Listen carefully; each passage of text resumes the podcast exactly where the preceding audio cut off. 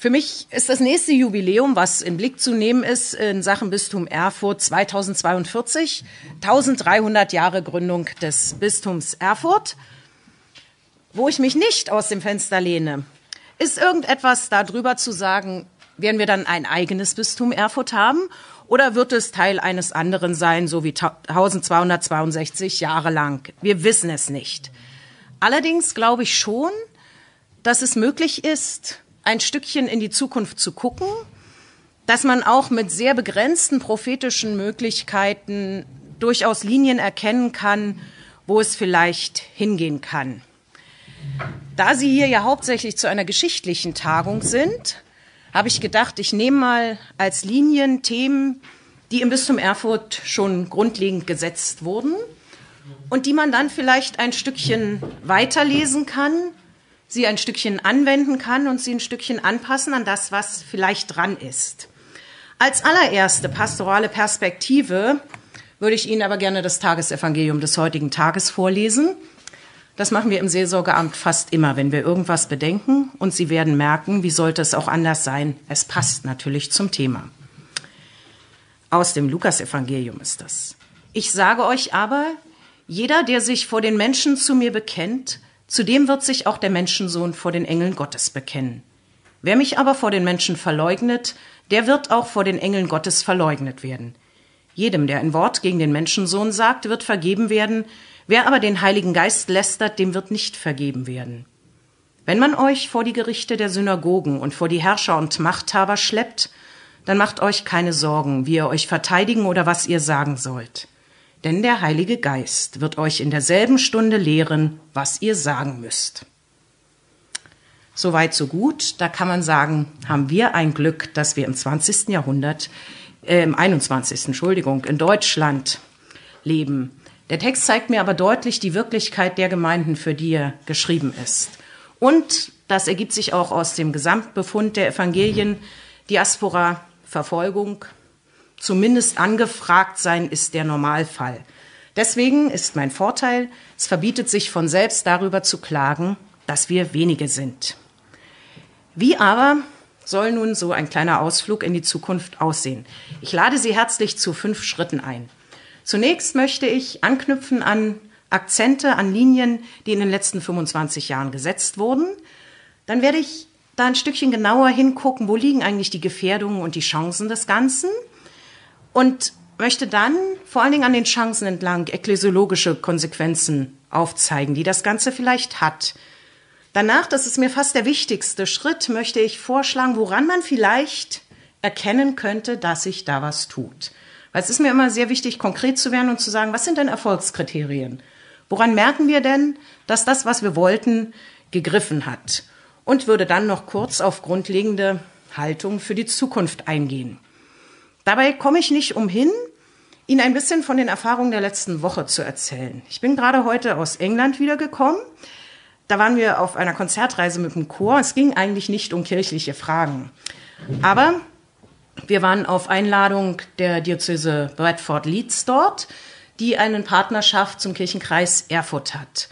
Und insofern waren wir ständig mit Vertretern der Kirche im Gespräch und ständig in irgendwelchen Kirchen unterwegs, so dass ich, ohne es vordergründig zu wollen, relativ viele Begegnungen mit der Church of England hatte.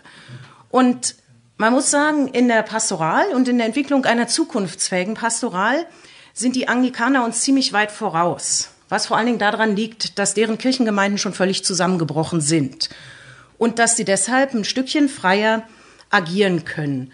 Und etwas, was ich dort immer wieder erlebt habe, dass zwei Dinge tragend sind. Spannenderweise hatte ich das schon vor der Reise auf das Handout geschrieben, nämlich die Wirklichkeit und das Evangelium.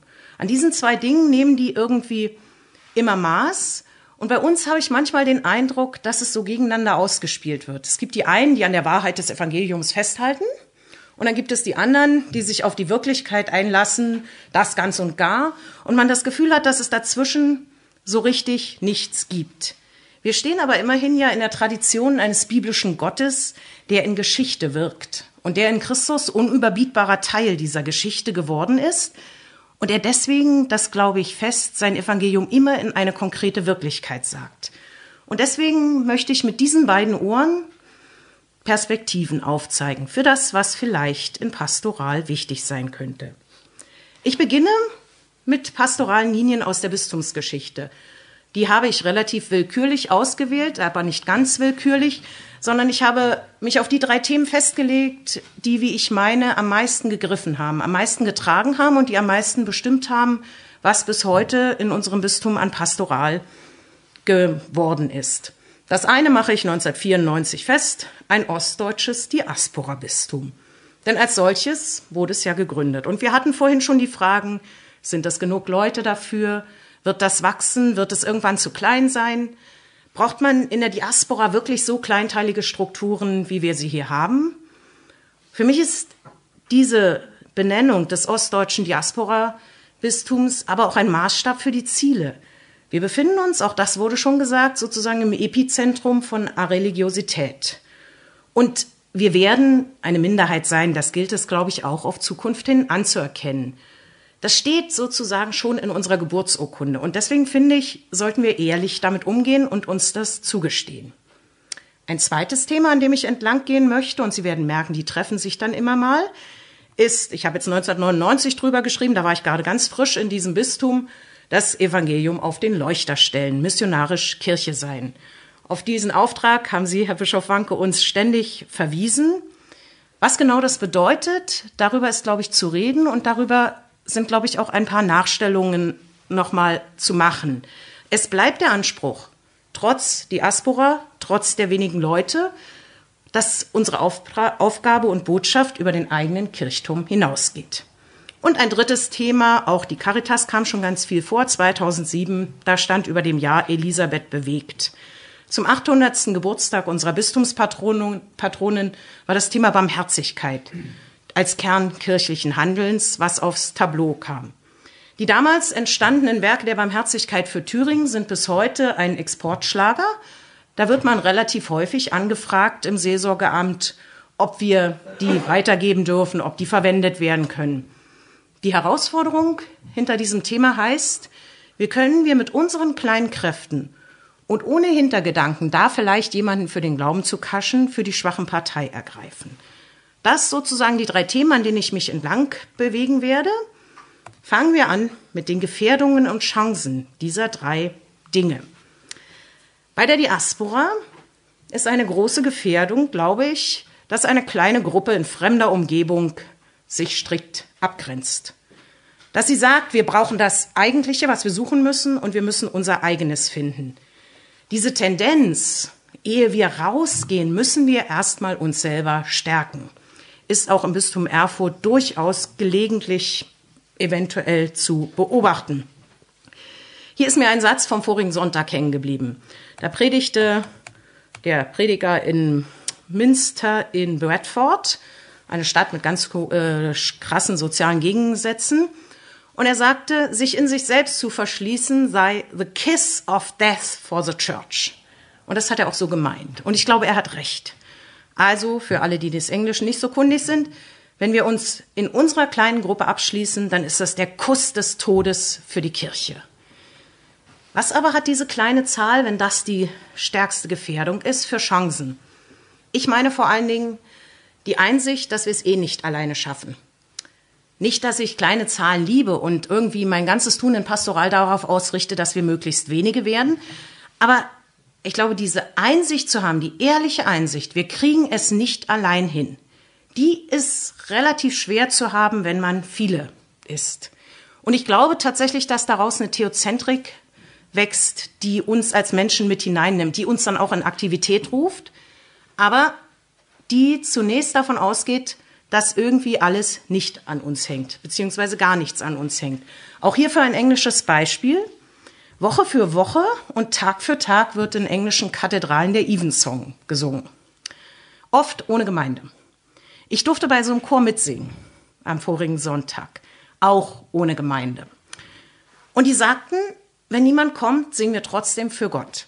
Und ich kann Ihnen sagen, die singen in einer Qualität, da kommt bei uns kein Pontifikalamt rein. Erreichen wir einfach musikalisch nicht. Und das hat mich fasziniert.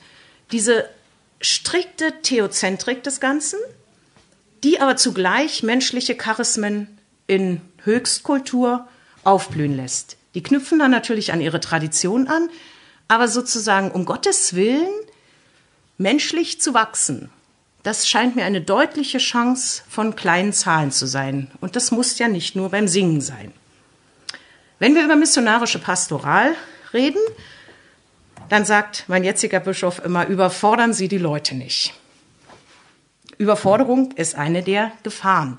Denn man läuft Gefahr, man ist missionarisch unterwegs, hat den guten Willen, da was zu machen und merkt, es passiert nichts und es bleibt am Ende nur Erfolglosigkeit und Resignation.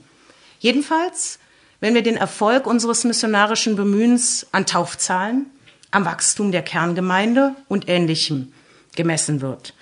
Jetzt darf ich nochmal Bischof Wanke zitieren, der hat uns zu demütigem Selbstbewusstsein aufgefordert das Selbstbewusstsein, mit einer guten Botschaft unterwegs zu sein, die auch anderen etwas zu sagen hat, aber dabei zu wissen, dass weder die Botschaft noch die Fähigkeit zu ihrer Annahme letztlich in unseren Händen liegt.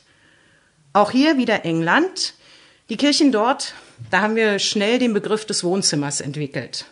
Die waren immer geheizt auf 18 Grad. Es hing auch immer ein Schild dran, wir verheizen irgendwie 5000 Pfund in der Woche, bitte spenden Sie. Aber also sie waren immer geheizt, sie waren immer mit Teeausschank versehen und sie waren immer mit essenden Menschen versehen. Und es gab immer eine Toilette.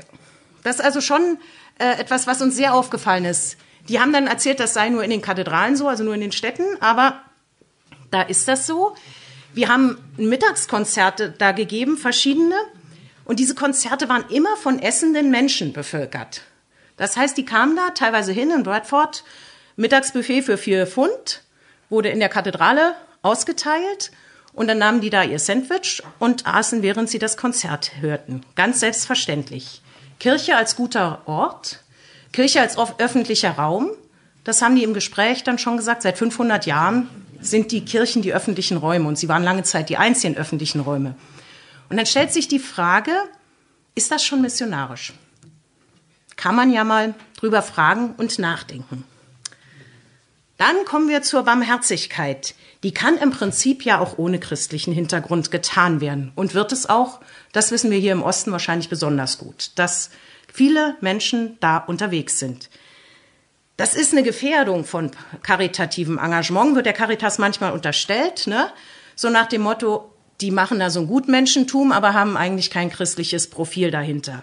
Als Neutestamentlerin kann man klar sagen, im endzeitlichen Kontext ist das Profil dahinter dann egal.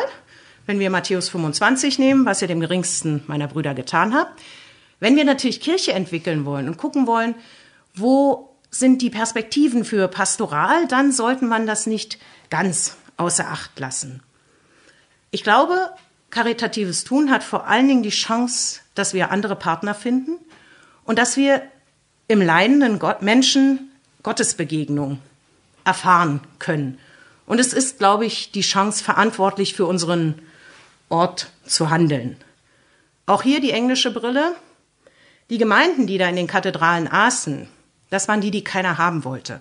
Das heißt, die haben ihre Kerngemeinde um die erweitert, die sonst nirgends willkommen sind. Das waren abgerissene Gestalten, das waren die Gehandicapten. Auch das eine sehr interessante Erfahrung, dass offenbar dort Barrierefreiheit nicht daraus entsteht, dass es gefördert wird, sondern daraus entsteht, dass man die drinne haben will. Und dann müssen die ja auch reinkommen, sozusagen. Also, das waren eher schräge Gestalten, die da rumliefen. Aber die waren da drinne. Und wir würden heute nicht sagen, die gehörten zur Kerngemeinde. Beim Evensong waren die nicht da. Aber sie waren Gemeinde in dieser Kirche. Und ich glaube, das ist was Wichtiges, zu sagen, wo bieten wir Begegnungsmöglichkeiten mit diesem Gott an, für uns, vielleicht in diesen Gestalten und für andere, die da hinkommen können. Das sozusagen mal ein kurzer Versuch, was sind Gefährdungen und Chancen. Wenn wir jetzt pastoraltheologisch und vor allen Dingen ekklesiologisch daran weiterdenken, wo kommen wir dann hin? Wie würde sich das auf unser Verständnis von Kirche auswirken, wenn wir diese drei Themen weiter verfolgen? Ich halte es für wichtig, das auch ekklesiologisch zu reflektieren, um verantwortlich in Veränderungsprozessen zu agieren, um sich selbst und den anderen Rechenschaft darüber zu gehen, was machen wir hier und wo knüpfen wir an theologische Linien an.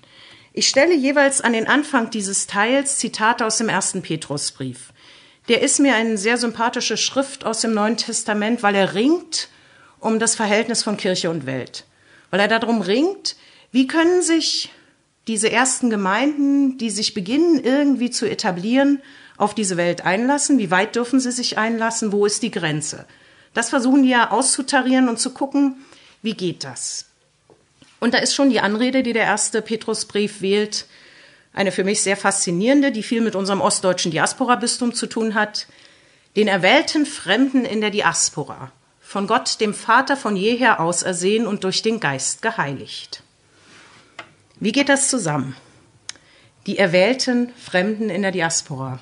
Die sind erwählt, die sind und bleiben fremd und sie sind nur wenige, sind ausgestreut. Wie definiert sich eine Kirche, die sich so erfährt? Die merkt, irgendwie sind wir erwählt, aber wir bleiben wenige. Da kann man natürlich sagen, gut so, hier darf nicht jeder rein, aber irgendwie haben wir ja einen anderen Anspruch, gerade wenn wir über Verkündigung reden.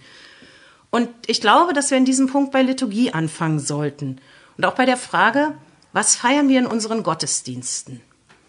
In den Kirchorten, wo ich bin und vor allen Dingen auch, wenn ich Gottesdienstleiter ausbilde, versuche ich immer um einen Perspektivwechsel zu werben.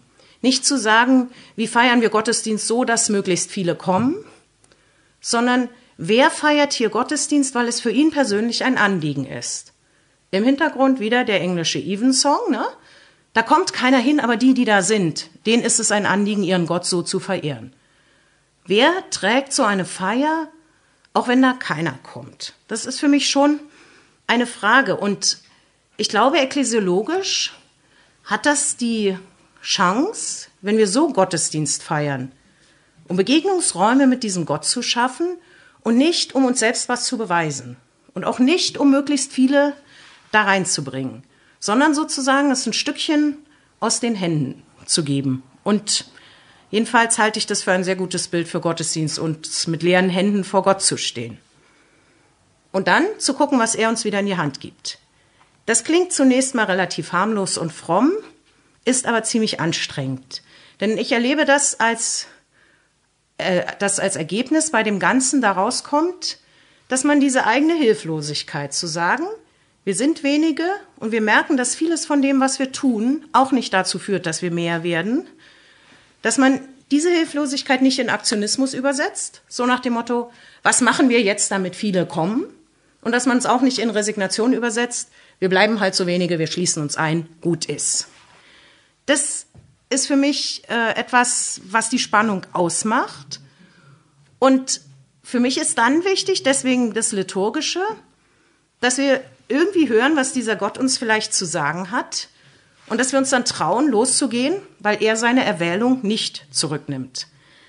Das Spannende daran ist, dass es, glaube ich, dann mehr Bewegung gibt, als jeder Aktionismus bewirken könnte. Da jedenfalls ist das die jahrhundertealte Erfahrung, dieser Gott ja irgendwie immer überraschend handelt. Und was dazu kommt, ist, dass er selten in großen Versammlungen spricht. Also so deutlich wahrnehmbar zu tausend Leuten auch nicht deutlich wahrnehmbar zu zehn Leuten, sondern im Allgemeinen, jedenfalls biblisch müsste man das so sagen, äußert sich dieser Gott im Stillen, in einer eins zu eins Beziehung und eben nicht in der großen Versammlung. Und da stellt sich für mich die ekklesiologische Frage, wie muss unsere Kirche aussehen, damit sie solche Erfahrungen einsammeln kann, damit sie sie zu deuten weiß und damit diese Erfahrungen fruchtbar werden können. Das ist für mich eine wichtige Frage danach, wie geht Kirche? Wenn wir am ersten Petrusbrief weitergehen, kommen wir natürlich auch zum missionarisch Kirche sein. Und zwar in dem schönen Satz, seid stets bereit, jedem Rede und Antwort zu stehen. In Bezug, der nach der Hoffnung fragt, die euch treibt sozusagen. Ich glaube, das ist nur in dem oben genannten gerade Vertrauen möglich, dass wir Kirche von der Verkündigung her denken. Es wird ja deutlich in dem Zitat aus dem ersten Petrusbrief, dass es nicht darum geht, dass die Christen die Bibel in die Hand nehmen losgehen und den Leuten ab sofort erzählen, wie das alles geht mit Glauben, wie das alles geht mit dem Evangelium.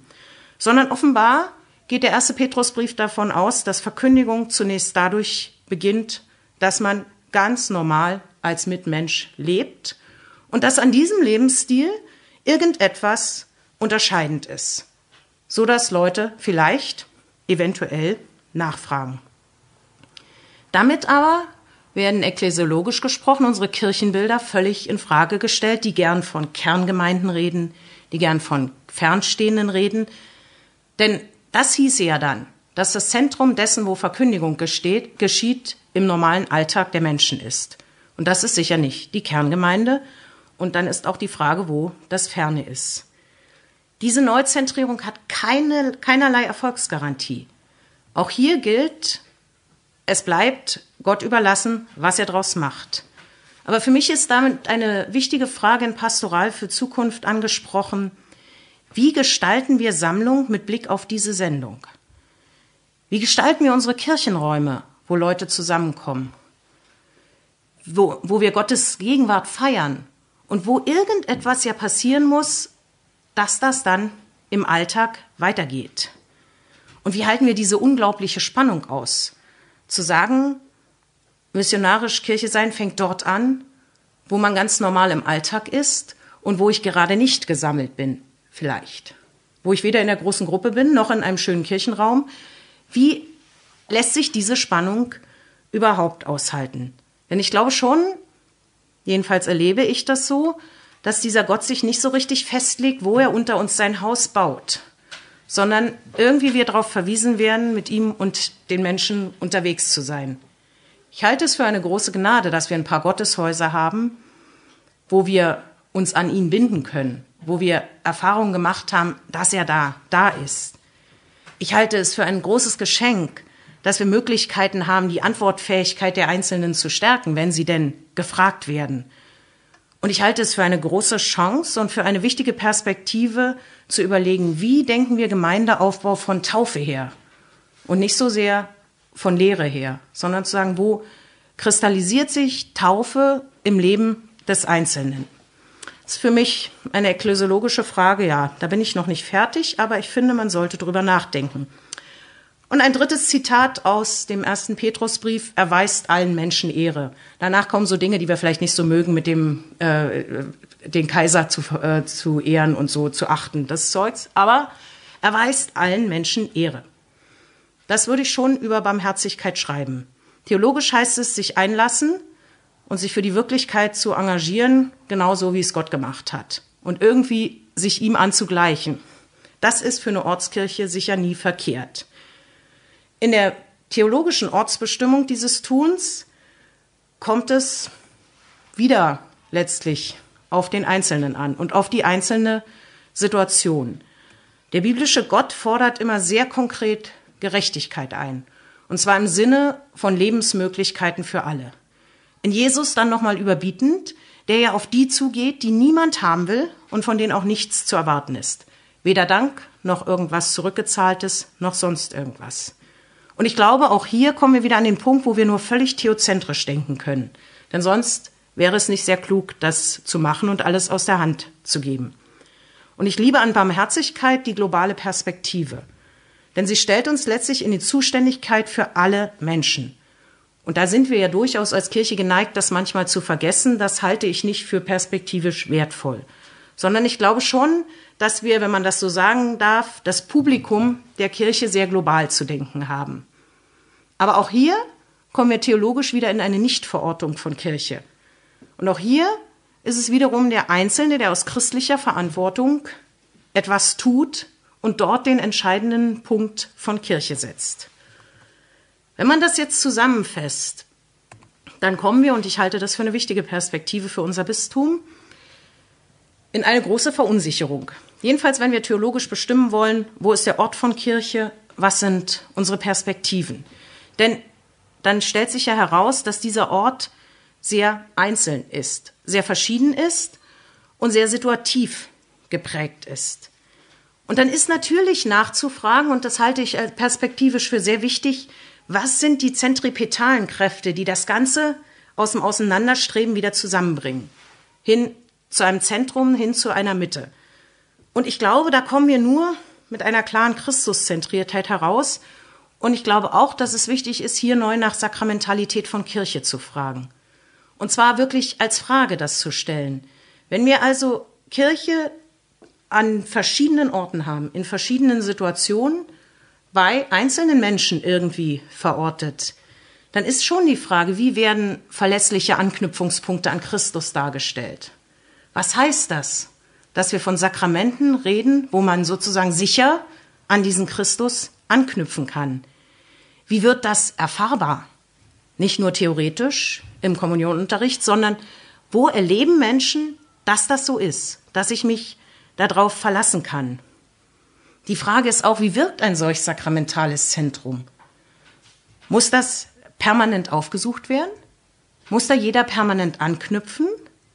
Muss das jedem permanent bewusst sein, dass ich dahin gehen muss, um diesen Christus zu finden? Wie definieren wir vielleicht auch sakramentale Verbundenheit im weiteren Raum? In einer vielleicht nur spirituellen Verbundenheit, vielleicht sogar noch ganz anders. Und wie kommt letztlich dieses Vertrauen, was ja theoretisch wachsen könnte aus Sakramentalität von Kirche, aus der Gewissheit, hier ist uns zugesagt, dass wir diesem Christus begegnen können.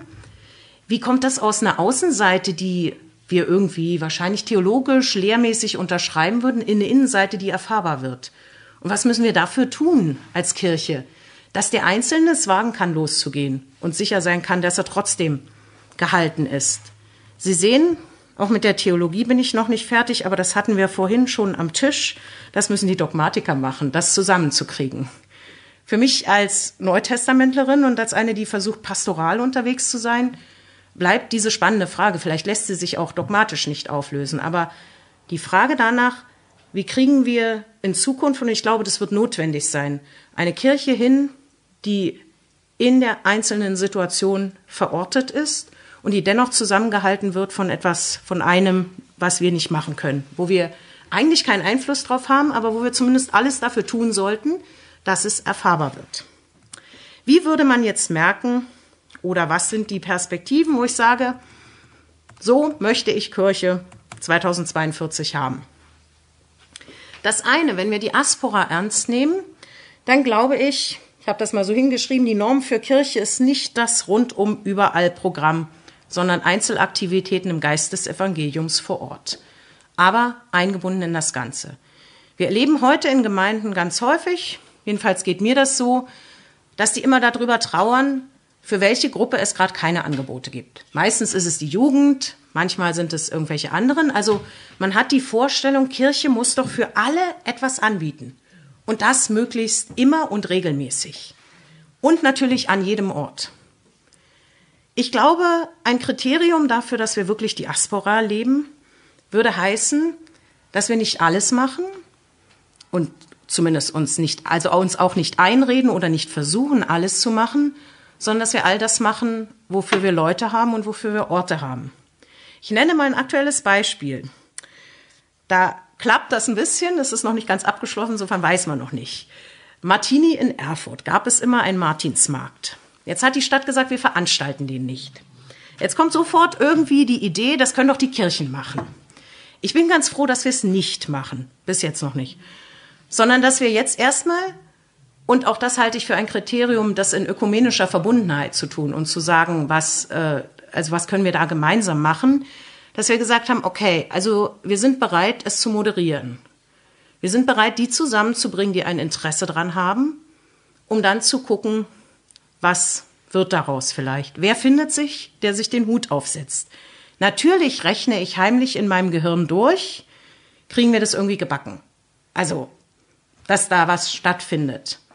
Aber eigentlich finde ich es wichtiger zu sagen, wir bringen die Player an einen Tisch, wir gucken, was der Einzelne bereit ist einzubringen, um dann vielleicht Wege zu finden, wo wir nicht unbedingt die Bestimmer sind aber wo wir etwas dafür getan haben, dass diese Gesellschaft, auch wenn das jetzt ein ganz kleiner Part ist, zusammengehalten wird. Das ist mir was sehr Wichtiges da, weil wir vor allen Dingen auch etwas lernen, was, glaube ich, für die Aspora ein Erfolgskriterium ist. Wie weit kommen wir mit anderen Partnern zusammen, auch mit den weltlichen, nicht nur mit den ökumenischen. Also das ist so ein Dings, wo ich sagen würde, wenn wir wirklich die Aspora-Kirche sind, müsste sowas passieren können, dass wir partnerschaftlich mit anderen unterwegs sind, dass wir ab und an die Rolle des Moderators übernehmen, aber nicht alles ständig selber machen, was gerade irgendwie anfällt. Dann vielleicht ein zweites, die Frage danach, wie würde das denn aussehen, wenn wir missionarisch Kirche sind? Da habe ich jetzt mal ganz mutig hingeschrieben, zum Glück sind nicht so viele Hauptamtliche da, die mich dafür verprügeln können, dass im kirchlichen Handeln von hauptamtlich offizieller Seite die Getauften als Subjekte der Verkündigung die Normgeber sind. Da würden meine Kolleginnen jetzt sagen, die können uns doch nicht vor sich hertreiben und uns sagen, was wir machen müssen. Das ist doch unser Bier, ein Stückchen. Das ist, mag so sein. Ich glaube trotzdem, dass das vielleicht nicht ganz die Einstellung ist, die in Zukunft tragen wird. Ich glaube auch nicht, oder ich meine nicht, wenn ich das sage, dass die Hauptamtlichen alles tun müssen, dass sich die Getauften in ihrer Kirche möglichst wohlfühlen. Das ist nicht gemeint.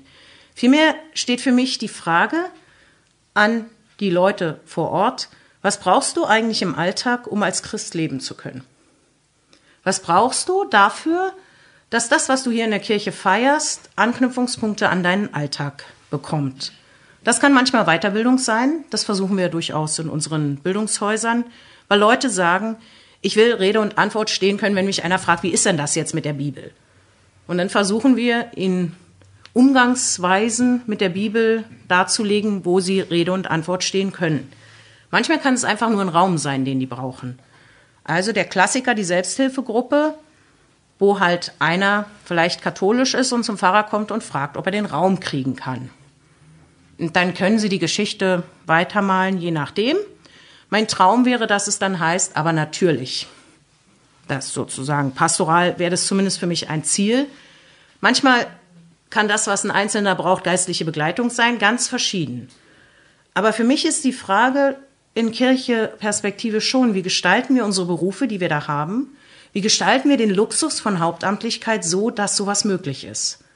Dass Leute aus dem, was wir ihnen zur Verfügung stellen können, ihren Alltag irgendwie Glauben zur Sprache bringen können. Das ein zweites. Und dann das dritte mit der Barmherzigkeit. Wenn ich in Kirchorte komme und die mir von dem erzählen, was ihnen wichtig ist, dann erzählen sie meistens zuerst, wie sind die Gottesdienste hier, wie sind die besucht, was haben wir für Gruppenkreise und sowas. Ich glaube, ein Kriterium dafür, dass, äh, dass, dass sozusagen sich da was ändert, dass vielleicht Barmherzigkeit wirklich im Fokus steht, wäre, dass man mir zuerst erzählt, also wir sind hier in Ort XY, wir haben hier diese, diese, diese Probleme und bei dieser oder jener Frage beteiligen wir uns als Kirche. Das wäre für mich eine wichtige Perspektive, zu sagen, wo haben unsere Gemeinden den Ort, in dem sie leben, im Blick? Und wo sind sie punktuell zumindest daran beteiligt, diesen Ort ein Stückchen lebenswerter zu machen. Das hat mich in England wirklich beeindruckt. Das liegt an deren Historie. Die sind Nationalkirche. Aber die sehen sich als wichtiger Faktor in der Gesellschaft, wobei sie dann dazu gleich sagen, das heißt jetzt nicht, dass wir große Bedeutung haben, aber wir fühlen uns als jemand, der dafür verantwortlich ist, diese Gesellschaft zusammenzuhalten. Und deswegen müssen wir im Gespräch sein mit den verschiedenen Gruppen. Das hat mich wirklich äh, fasziniert, wie die das machen. Die haben in Bradford, da wo wir waren, eine potthässliche Stadt, die mal von Industrie gelebt hat. Inzwischen ist davon nichts mehr übrig. Also die richtig soziale Spaltungen hat, die irgendwie 30 Prozent Muslime hat. Die anderen gehören angeblich nominell zur Church of England. Aber äh, dann sozusagen als Kirche zu sagen, wir sind hier Moderator, damit diese Gesellschaft zusammengehalten wird. Und diese Aufgabe nehmen wir auch an. Das kriegen wir als Diaspora-Kirche nicht in diesem Rahmen hin. Also der äh, Bischof von Leeds hat uns gestern begrüßt und ist dann heute ins Unterhaus gefahren, weil die da so da mit drinne sitzen ne? zu den äh, Abstimmungen über den Brexit. Also das ist schon noch mal eine andere Hausnummer, aber ich glaube, diesen Impuls zu haben, unsere Gemeinde sind die Leute, die hier leben. Dafür halte ich auch, das kam auch schon vor, die Bistumsgründung für wichtig, zu sagen, wo haben Thüringer einen Ansprechpartner, einen kirchlichen Ansprechpartner, der hier lebt, der mit ihnen lebt und der immer mal und an einzelnen Punkten, weil wir nicht alles können, Rollen übernimmt, um diese Gesellschaft ein Stückchen zusammenzuhalten. Das fände ich schon ein wichtiges Kriterium dafür, wie zukunftsfähig wir sind. Ja, was ergibt sich daraus als Haltung? Die wichtigste Haltung ist mir, dass im Pastoral, ich glaube, die sinnvollsten Begleiter das Evangelium und die Wirklichkeit sind. Und für die Zukunft als Diaspora-Bistum macht sich das, glaube ich, sehr gut, immer beide Ohren offen zu halten. Die Frage danach, was erleben wir vor Ort? Und die Frage danach, was sagt der Herr uns? Jetzt können Sie sagen, warum stellt sie die in dieser Reihenfolge, diese Fragen? Ich habe es mit Absicht so gemacht, aber ich erlebe das eher als ein kreisendes Fragen, dass das immer wieder von vorne losgeht. Insofern ist es fast egal, was als erstes steht, aber dieses ständige Zusammenbringen zwischen dem Wort des Herrn und dem normalen Alltag der Menschen und diese normalen Menschen mit dem normalen Alltag, die haben wir ja in unserer Kirche, das sind ja keine anderen. Das führt, glaube ich, in all dem, was theologisch unsicher, wackelig ist, was so eine gewisse Ortlosigkeit ausmacht, ich glaube, das führt zu einer sehr konkreten Verortung von Kirche und die halte ich für sehr wichtig. Und sich darauf einlassen zu können, ist natürlich schwer machbar. Schwer lernbar, glaube ich, und auch schwer zu wollen.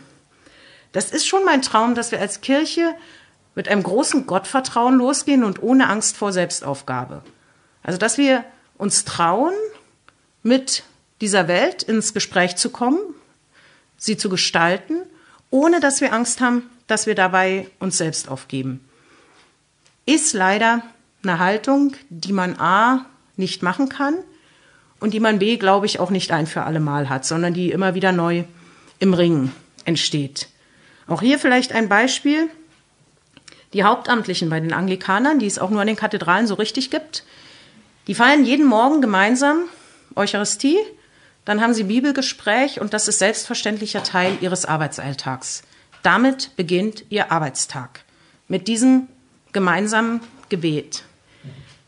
Ich weiß nicht, unser Stundengebet oder so könnte ja auch so was ähnliches sein. Das macht vielleicht fähig zu so einer Weite, zu diesem angstfreien sich darauf einlassen, was um uns rum ist. Vielleicht macht es auch fähig, dass wir zugänglicher sind für Probleme, die andere haben.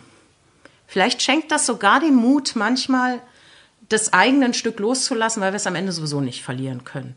Aber alles vielleicht, es lässt sich sicher nicht technisch machen.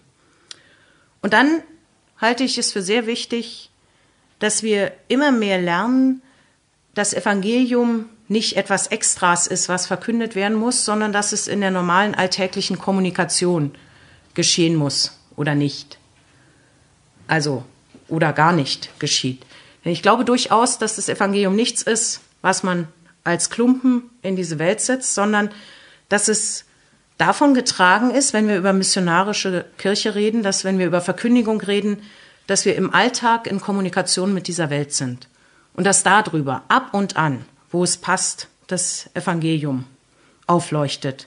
Deswegen sehe ich als wichtigste Perspektive in dieser Haltung für Kirche, dass wir nicht so sehr unsere Anstrengung darauf verwenden, welche Aktionen kriegen wir jetzt noch hin, um das Evangelium zu verkünden, sondern zu versuchen, zu Entdeckern zu werden, wo unsere Leute, unsere Getauften, unsere Gefirmten sowieso an den Fragen des Alltags dran sind und eine glaubende Antwort versuchen.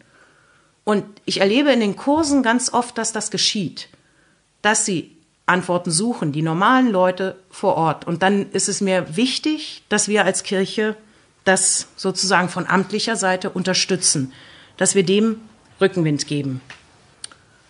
Und dann ist es, glaube ich, ziemlich egal, wie viele Katholiken wir im Jahr 2042 im Bistum Erfurt sind. Dann ist es mir auch ziemlich egal, welche Sozialgestalt unsere Kirche konkret haben wird.